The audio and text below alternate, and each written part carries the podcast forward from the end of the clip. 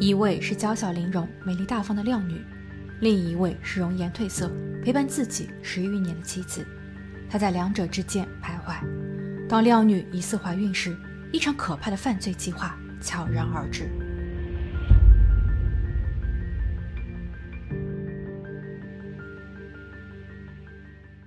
Hello，大家好，我是桂林义。今天的案件发生在南卡莫特尔比奇。二零一三年十二月十八日凌晨四点十分，一名警员正在做例行巡逻，他注意到在桃树码头的停车场中停放着一辆车，车子处于熄火状态，周围没有人，车主也并不在车内。警员绕车走了一圈，没有发现任何的异样，于是他便离开了。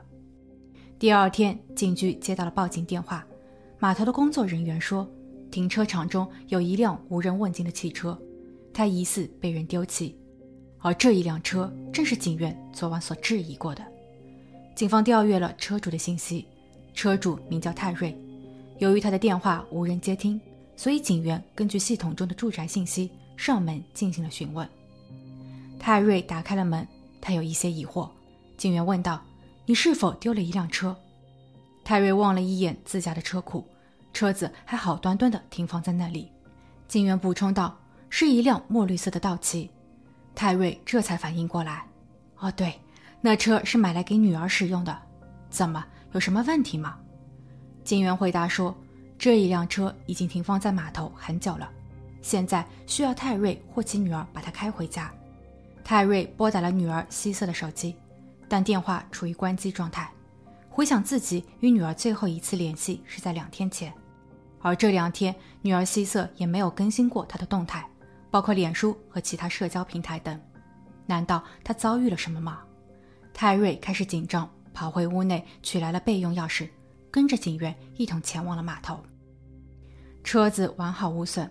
打开车门后，在中控台上发现了希瑟的驾照，前排的座椅上有一些衣服、鞋子和化妆品，但没有找到手提包、钱包、手机和车钥匙。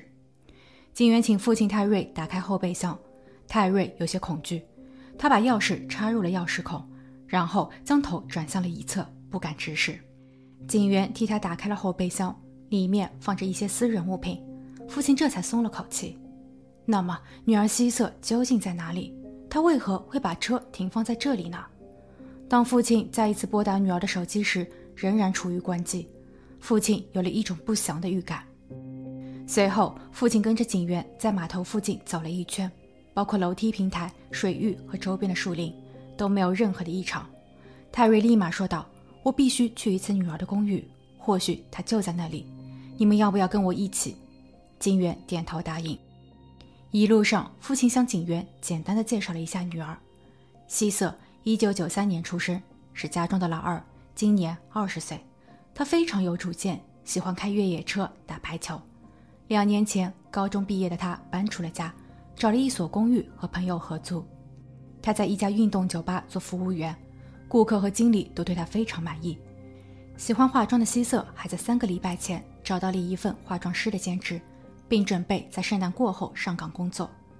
更让父亲感到欣慰的是，希瑟刚刚公开了他的恋情，对方叫史蒂文，是希瑟的高中校友。两个人都喜欢在 IG 上晒图和聊天。一来二往的就成为了男女朋友。史蒂文最近正在教希瑟如何开手动挡车。就在两天前，十七日的晚上十点，希瑟发给了自己一张照片，他正坐在驾驶座上，脸上笑容灿烂。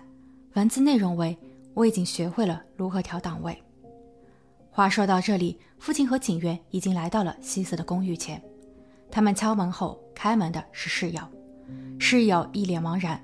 在警员说明了来意后，他反馈说，希瑟在十八日凌晨三点多出的门，还与西德尼有过一次通话，之后希瑟就再也没有回来过。还没有等警员开口，父亲泰瑞先行问道：“谁是西德尼？为什么他从来没有听到女儿提起过他？”室友有些尴尬。室友表示，西德尼是一名维修工，经常在酒吧、餐馆。和各大俱乐部中进行维修作业。今年夏天，西德尼在运动酒吧进行维修时，正巧遇见了上班的希瑟，两个人很快就对上了眼。希瑟告诉身边的朋友说，西德尼非常的有个性，他的言语就像抹了一层蜂蜜一样招人喜欢。希瑟很享受这段突如其来的邂逅，但西德尼并不是一个能让父母知道的男人。他比希瑟大十七岁，是一位已婚男士，他有自己的家，有三个孩子。希瑟是在玩火，所以身边的朋友都开始规劝他，但越界的行为反而给希瑟带来了刺激，并激发了他的兴致和征服欲。大家认为他和西德尼已经发生了关系。二零一三年十月。希瑟在酒吧工作的小伙伴与他开起了玩笑，他们假装是西德尼的老婆致电给了希瑟，警告希瑟立马停止不轨行为。希瑟被完全吓坏了，就是因为这个恶作剧，朋友和同事们就再也没有看到两人待在一起。十月底，西德尼突然致电了希瑟，希瑟以为他会来安慰自己，并给自己一个希望，例如他会与老婆离婚等，但传来的却是一个凶狠的女人声音。他说：“我知道你和我的丈夫在一起，我也知道你们睡在了一起。”然后西德尼抢过了手机，对着希瑟大骂，说：“希瑟不要脸，她是一个可以为已婚男人打开双腿的女人。”希瑟哭了，他非常的难过，并彻底结束了这段没有结果的爱情。他在自己的 IG 上写道：“天使和魔鬼坠入爱河，结局并不好。”但即便如此，西德尼的老婆并没有就此放下。他多次在希瑟的社交平台上留言，嘲讽说：“亲爱的，你准备好要见夫人了吗？”对此，希瑟只能假装没有看见。十二月初，希瑟接受了校友史蒂文的追求，但不知为何，西德尼在消失了一段时间后，又突然再度联系希瑟。室友劝他不要再与这个男人有任何的往来，但希瑟最终还是选择了与他会面，而这一去就再也没有下文了。室友也正等着希瑟回家，好好的问问后面的进展。警员在笔记本上写下了史蒂文和西德尼的名字，或许这两个男人能够知道希瑟的动态。另外，警员环顾了一下四周，这里看起来特别的凌乱，尤其是希瑟的卧室，已经有些日子没有打理了，但是没有发现任何的异样，包括争斗、碰撞或其他痕迹。希瑟的行李箱、衣服等都放在家中。不像是要出远门的样子。二零一三年十二月十九日，现任男友史蒂文在听说女友失联后，立马奔赴了警局。他主动交代了这几日的行迹。十七日晚上，他与女友约会，两个人用过晚餐后，去到了一个购物中心的废旧停车场，在那里练习驾车。史蒂文给希瑟拍摄了照片，希瑟还把它分享给了父亲泰瑞。之后，两个人去了史蒂文家看电影。差不多零点时，史蒂文开车送女友回了公寓。史蒂文自己回到家准备入睡前，他还和女友互发了几条短信，看起来一切正常。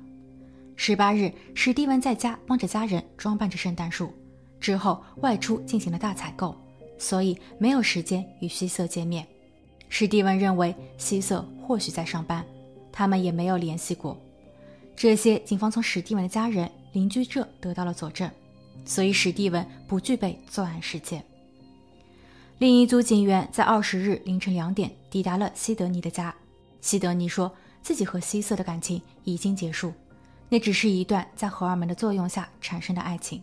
当时西德尼正在与比自己大三岁的妻子塔米吵架。他们结婚十五年，西德尼负责赚钱，塔米在家照料三个孩子。近期，塔米有些烦躁，她对自己越来越不自信。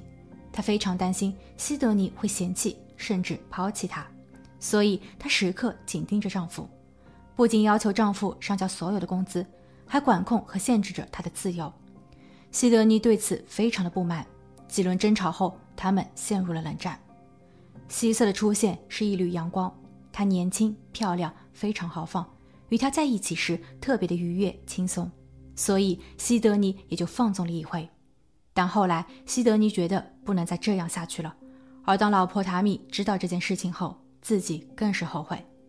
十一月底，他与希瑟彻底分手，并在十一月特意带着家人去到了加州旅行三周，以缓解和老婆的关系，弥补对家庭的愧疚。十二月初，西德尼听说希瑟开始了新的恋情后，自己也就放心了。十八日。希瑟致电了西德尼，说想要见面，然后自己答应了，但最后也是没有见着，因为西德尼担心会控制不住自己的情绪，所以就此作罢。西德尼并没有告诉希瑟自己不能赴约，他想着希瑟等不到自己后就什么都明白了，所以他对希瑟的行迹也并不知情。警员在后续致电了周边的医院，并没有希瑟的就诊信息，没有人知道希瑟在哪里。二零一三年十二月二十一日，希瑟失联第四天，警员调取并梳理了希瑟手机通讯记录。他们注意到了一个不同寻常的电话，这个号码来自于某个公共电话亭。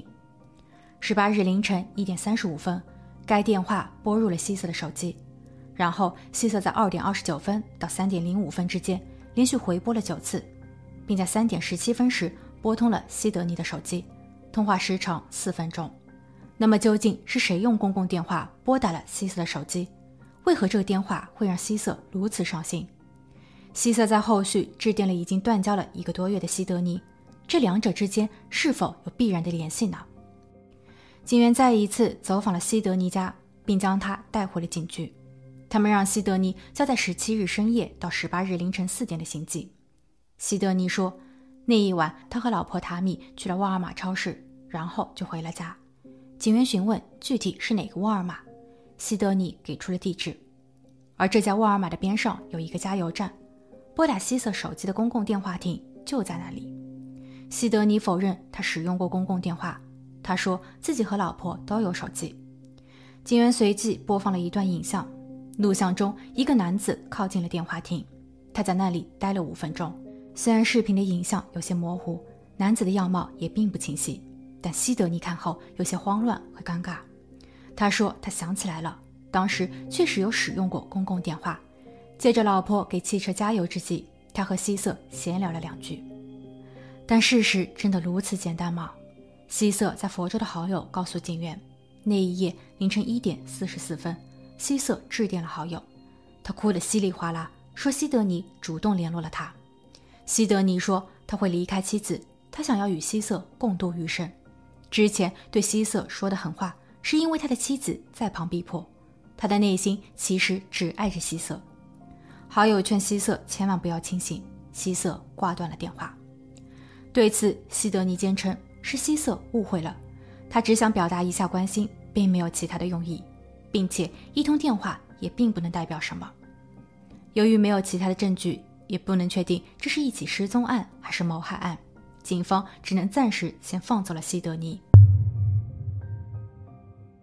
希瑟失联二十天后，警员、家属和志愿者们。一直通过各种途径寻找着他，寻人启事通过网络传播到了佐治亚、田纳西和佛罗里达州，越来越多的人正在关注这起案件。而与此同时，西德尼的妻子塔米却在网络上公开发表了对希瑟的负面评论。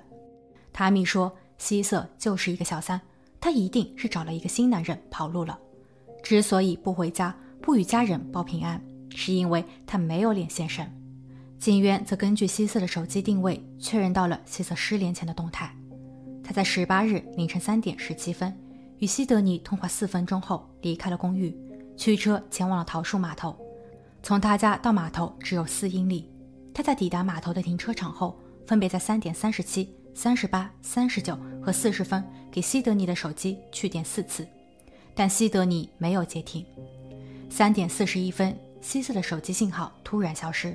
怀疑是手机没有电了，所以西德尼有一点没有说谎，他与希瑟确实有约，希瑟也赶往了约会地。那西德尼呢？他真的爽约了吗？某位邻居提供了一份至关重要的视频，他家的监控摄像头能够拍摄到那条前往桃树码头的道路。视频显示，在十八日凌晨三点四十一分，一辆黑色福特皮卡车向南驶向码头。四分钟后，这一辆车原路返回，车的速度非常快，已经超速违规了。而警员调查到，在西德尼的名下正巧有一辆福特 F 幺五零，从他家前往桃树码头也必须经过这一条路，所以很有可能视频中的车就是西德尼的。他在那一天有赴约了。希瑟失联三十二天，警员拿着搜查令，第三次去到了西德尼家。虽然在他的家中并没有发现什么，但有两点令人生疑。第一，西德尼家的后院里有个摄像头。当警员要求查看十二月十八日的录像时，西德尼表示，监控系统在十二月十七日就坏了，在十二月十九日时重新安装过，所以正巧没有十八日的记录。第二，西德尼的福特汽车是全新款，车上有一个全球定位导航装置，实时记录着车子的位置。但在十二月十八日，这个装置停止了工作。西德尼说他不知道这是怎么一回事。而据福特官方解释说，安装在车内的 GPS 只有当被人为摘除后才会停止工作。摘除后，汽车的仪表盘上会出现一个报错提示，所以驾驶员是不可能毫无察觉的。根据这两点信息，警方逮捕了西德尼和其妻子塔米。希瑟的家人苦苦哀求他们交代女儿的下落。西德尼和塔米则表示不服，说自己并没有招惹希瑟。双方的朋友都通过网络发表着各自的观点，一时间各种想法、猜忌、阴谋论占据着社区论坛的榜首。为了不让案件因为舆论导向而被误判，南卡州政府公开要求所有当事人，包括检察官、警方和执法机构，都必须对此案禁言。另外，因为案件的关注度极高。暂时拘留西德尼和塔米十二个月，并拒绝了他们的保释申请。二零一五年二月，案发一年多后，希瑟依旧下落不明。检方并不认为西德尼和塔米是无辜的，即便对他们的拘留时限已满，他们不得不放任，但他们还是要求这两个人必须佩戴电子脚环。另外，检方正准备着对两人分别进行起诉，这是一个不小的挑战，因为所有的证据。都是间接的。西德尼的首次受审定在了二零一六年，检方一开场就抛出了一个惊人内幕：希瑟在失踪的三周前，体重明显增加，罩杯也连升了三级。他工作的酒吧要求他们穿统一的制服，所以他不得不向经理申请了定制大号的衣服。经理怀疑他已经怀有身孕，算一下日子。当时和他在一起的只有西德尼。案发前，西德尼在十七日深夜去过一次沃尔玛超市。根据超市收据显示，西德尼用现金购买了一包香烟以及一根验孕棒。所以，如果希瑟怀孕了，那么案件就会变得更加复杂，而西德尼也就有了更充分的作案动机。接着，视频分析专家解析了案发当日居民所提供的监控录像。那一辆黑色的皮卡车被确认为是西德尼的，所以检方概述，西德尼先是用了公共电话，引用希瑟去到了一个人烟稀少的地方，然后为了不给自己再添加事端，干脆直接让希瑟完全消失。西德尼犯有绑架和谋害两项罪名。辩方则立马反驳，由于案件缺少证物，甚至没有找到希瑟，没有可疑的作案工具。没有被破坏的物品或打斗痕迹，也没有任何与恶性事件相关联的东西。西德尼也从未承认过视频中的皮卡车就是自己的。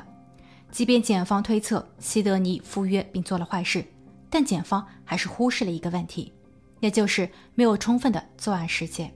居民所给出的监控视频显示，汽车往返这条路时隔四分钟，而那个点距离码头就需要一分三十秒。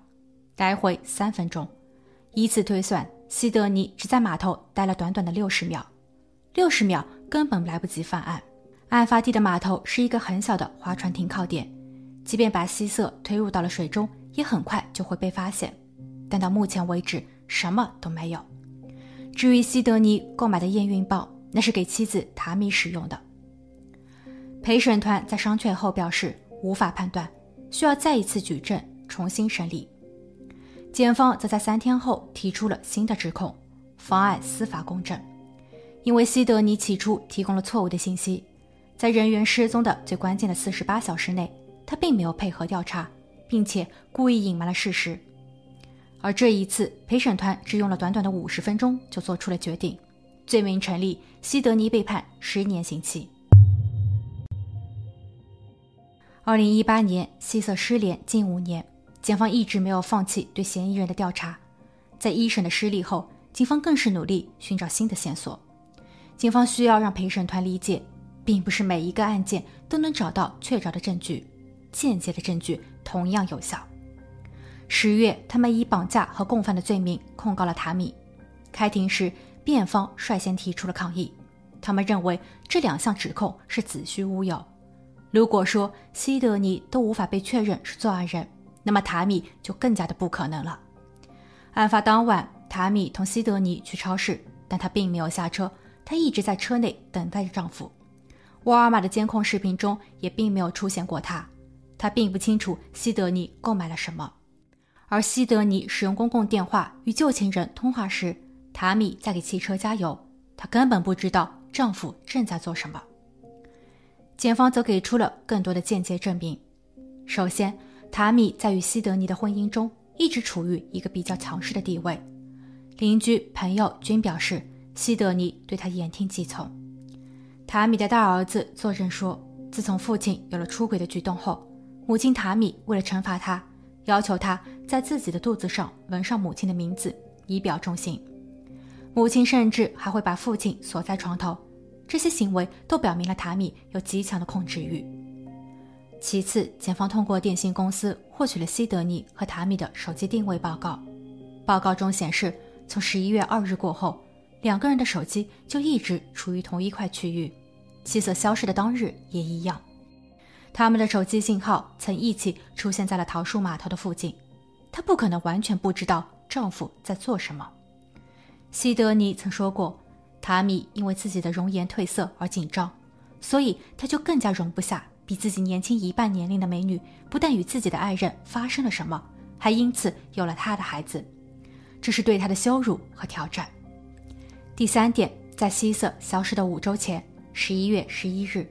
塔米在社交平台上留言说：“我认为这个女人藏了起来。”检方认为这一句话有两种解释：第一，塔米一直想知道关于希瑟的更多信息，包括住址和工作所在地等，他想通过这句话刺激希瑟，迫使他现身。当两个女人面对面时，很多事情都有可能发生。第二，塔米想让大家认为希瑟很有可能是为了躲避他而刻意消失。从而为他今后的犯案做铺垫。此时，塔米上庭亲自反驳，他说：“每个家庭总是要有主心骨，不能因为自己做了更多的决策，就判断他有控制欲。丈夫肚子上的纹身是他自己提出并纹上的，并且发生在2012年有外遇之前。至于把丈夫锁在床头，这根本就是一个误会。儿子不理解，那是夫妻两人的某种情感交流方式。”其次，自己在发现丈夫有外遇后，有权利知道对方是谁，所以她抢过了丈夫的手机，给希瑟拨打了电话，并通过自己的方式试图去了解希瑟，了解丈夫的喜好，从而改变自己，这非常正常。最后，检方试图把自己和案件关联，无非基于希瑟消失的当日三点四十一分，希瑟在码头，一辆黑色的皮卡车也开往了码头。而夫妻二人的手机信号曾定位在那里附近，可自己不予认可。视频中的皮卡车根本就不是他家的。警方所谓的定位是通过手机基站，而当晚他们去的沃尔玛也属于那一片区域。塔米说自己在当日三点十分就与丈夫回家了，她之前让妹妹帮忙照看着孩子。在三点十分的时候，塔米又给妹妹发送了短信，短信内容为“我回家了”。所以在希瑟消失的时候，自己已经在家。检方则认为，短信的内容是“我回家了”，但并不能证明夫妻两人已经到家。这条内容的表述上很是模糊。另外，这对夫妻在凌晨两三点还在外面折腾，还给希瑟拨打过电话，这种行为本身就很可疑。面对这个只有间接证据的案件，陪审团商榷了很久，最终他们给出了结果。证据指向明显，塔米对细节解释不清，塔米的嫌疑和罪行成立，他需要在监狱中关押三十年。二零一九年九月，关于西德尼的指控再度开庭，除了在其妻子塔米的审判中所罗列的证据外，检方还补充了几点：第一，塔米的表兄上庭作证说，塔米在二零一四年时给他看了一张令人不安的照片。照片里的希瑟已经离世，他的衬衫上有点红色，脸上也有抓痕。第二，检方公布了一段视频，在二零一三年十二月二十二日，希瑟失联的四天后，西德尼家的监控记录显示，西德尼和塔米在后院花了好几个小时清洗汽车，并着重清洗了后排座椅。从汽车的两侧反光玻璃镜中可以看到，西德尼在洗车过后大约三十分钟的时候。就开始燃烧一些东西，例如清洗下来的抹布等。再后来，塔米的妹妹也进入到了拍摄范围，她似乎在找些什么东西。检方大胆推测，因为警员去到过那里，他们担心警员会隐藏监听器或者是迷你摄像装置，所以他们想要确保一切都非常安全。辩方则认为，上庭作证的表兄有犯罪历史，他长期使用违禁品。其言论不予采纳。至于西德尼在家洗车时燃烧了一些脏抹布等，那是一个个人习惯问题。塔米的妹妹则澄清说，那一天她进入院子是在除杂草。最后，检方公布了几张照片，那是第一次在西德尼家进行搜查时所拍摄的：一个用过的弹壳、一袋混凝土以及一瓶清洁液。现在想来，这一些都有可能是作案工具。在希瑟失联的六年后，法院给出了对西德尼的最终审判。西德尼同样需要在监狱中关押三十年。在整个案件调查过程中，检方还发现西德尼和塔米在过去还涉嫌了医疗保险欺诈问题，此案会进一步追究。至今，希瑟究竟在哪里？他遭遇了什么？始终是一个谜。西德尼和塔米就此事件不再发生。希瑟的家人均表示，他们真的希望这一切只是一场误会。西德尼和塔米并没有对希瑟动手，希瑟终有一天还能够回到家中。好了，今天的案件就分享到这，我们下期见。